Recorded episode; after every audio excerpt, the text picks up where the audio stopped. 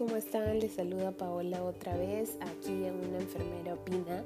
El día de hoy quería contarles una anécdota que tuve hace muchos años y que me ayudó mucho a lo largo de este tiempo.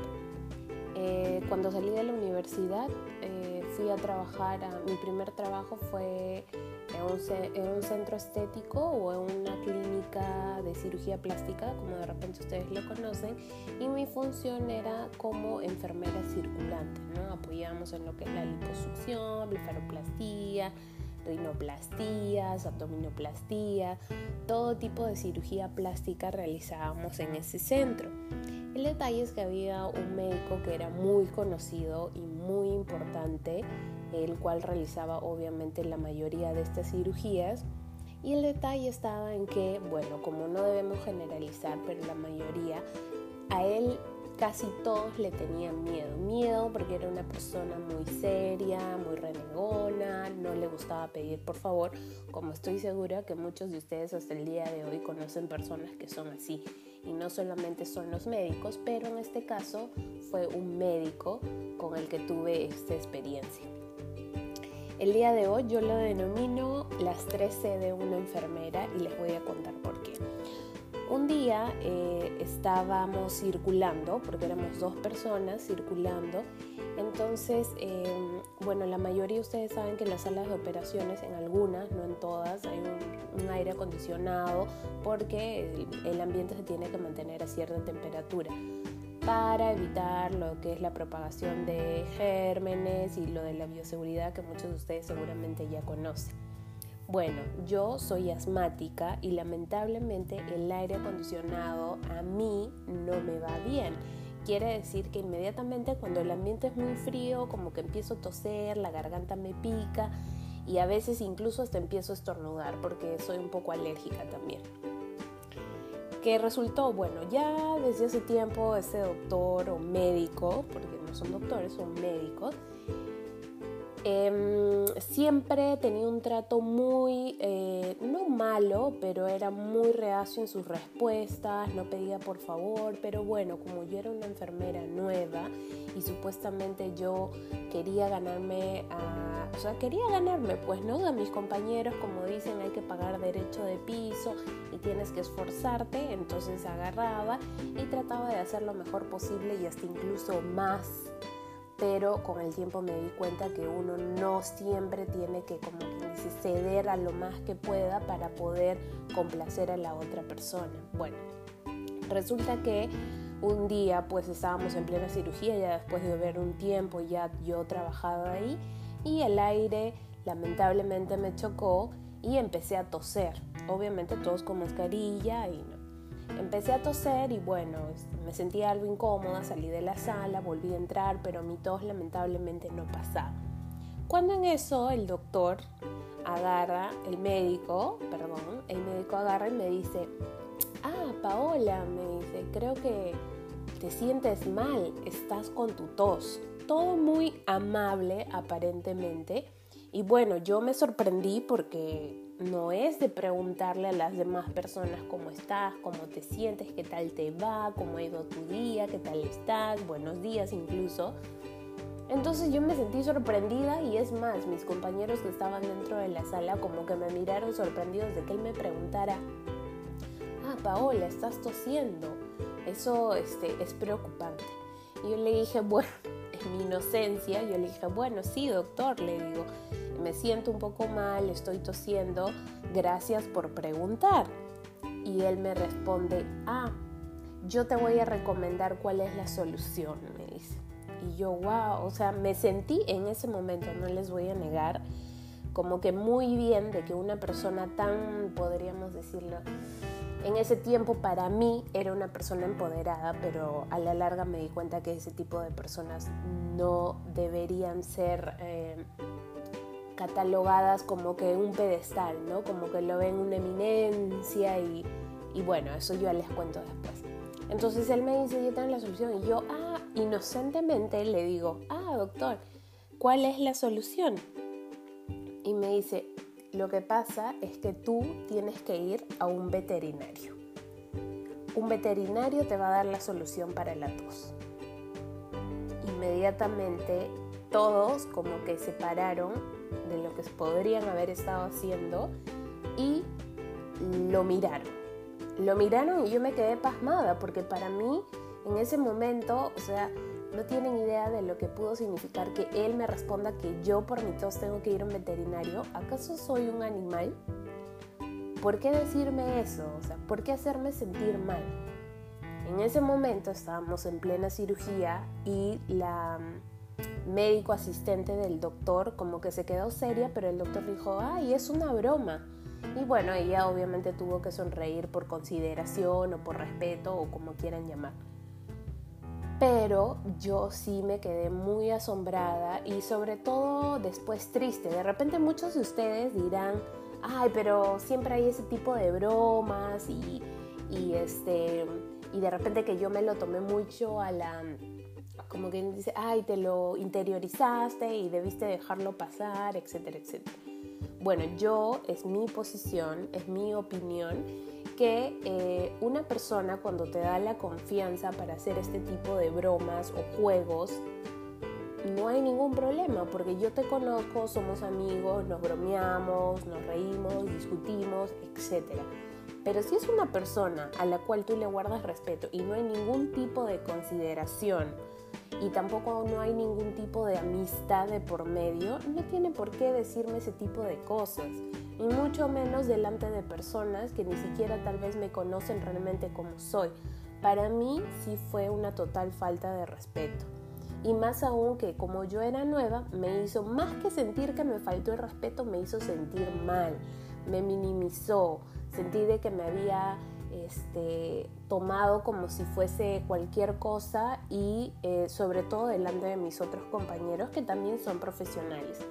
Lamentablemente me quedé callada, no sabía cómo reaccionar en ese momento, estaba hablando con una eminencia, entre comillas, y em, lo único que atinamos fue a terminar la cirugía, eh, terminó todo bien felizmente, y pasaron los días, eh, ese día terminé mal, ¿no? en la noche llegué a mi casa, eh, lloré, no les voy a negar, lloré y hablé con mi mamá y mi mamá también es enfermera, entonces me dijo, bueno, que sí, que estas cosas pasan, ¿no? que a veces los médicos son, son un poco sarcásticos, que no te lo tomes a pecho, ¿no? que déjalo pasar. Intenté hacer eso, intenté porque yo dije, bueno, siempre vamos a tener que pasar cosas así y obviamente durante mi tiempo de estudiante también lo había pasado, pero de ahí a pasarlo en una época que tú ya empiezas como una profesional, ¿dónde está tu ética, el respeto?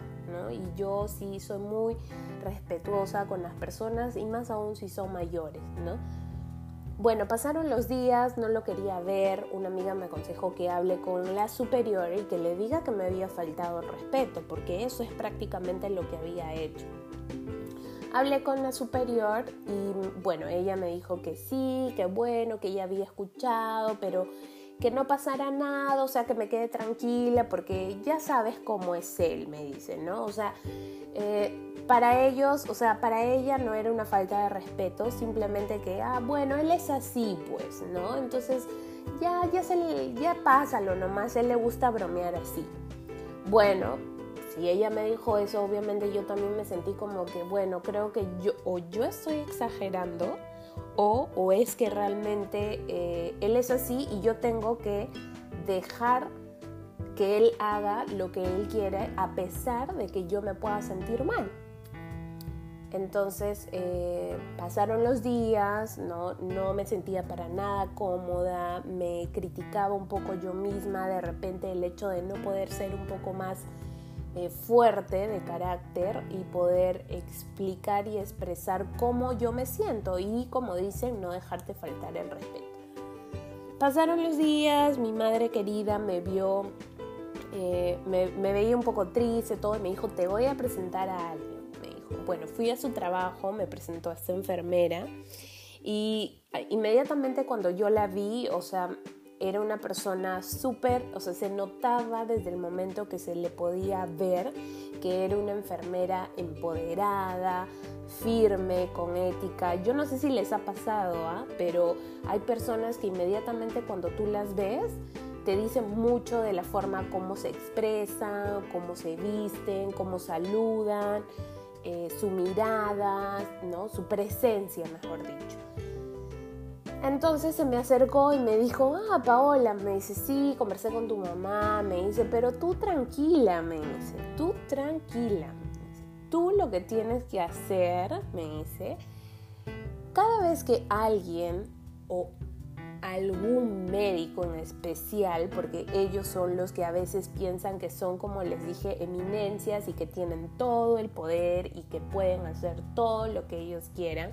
Ojo, repito, no son todos porque he conocido médicos que realmente yo me quito el sombrero por ellos, por la forma de cómo se preocupan por sus pacientes, por la forma de cómo lo atienden y por la forma que ellos también los cuidan.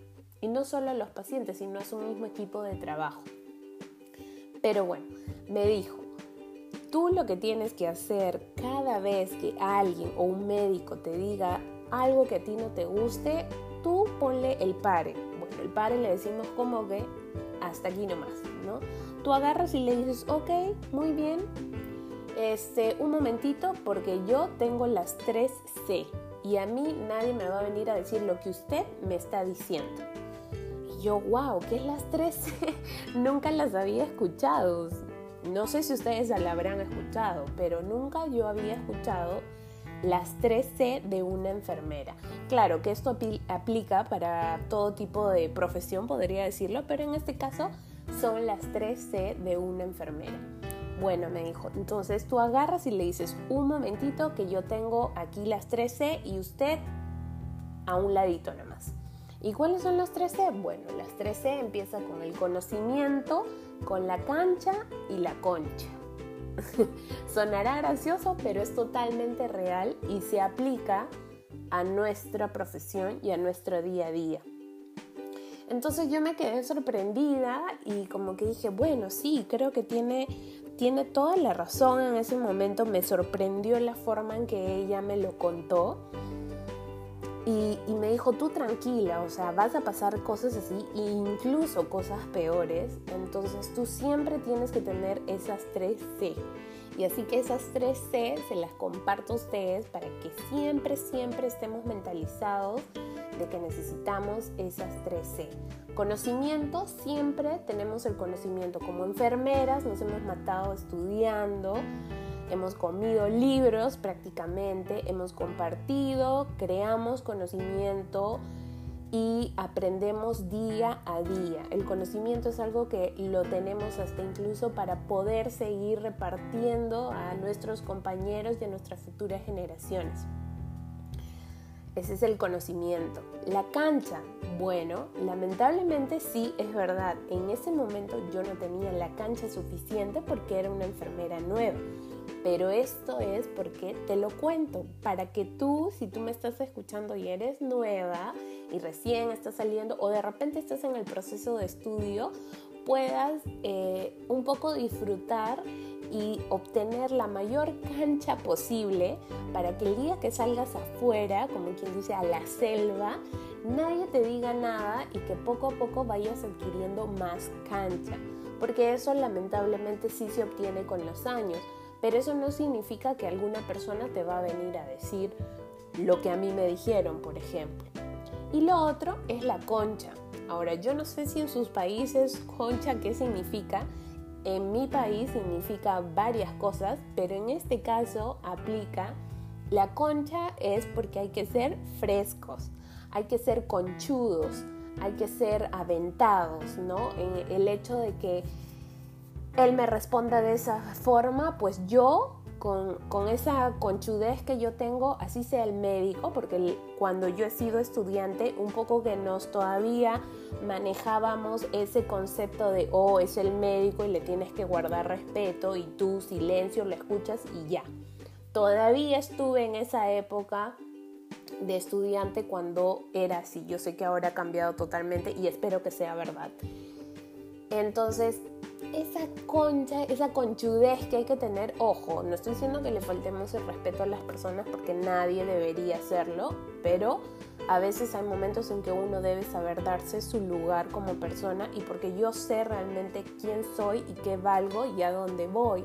Entonces es muy importante que esa concha, como dicen, esa conchudez, esa frescura de, ok, yo lo puedo hacer, yo lo hago.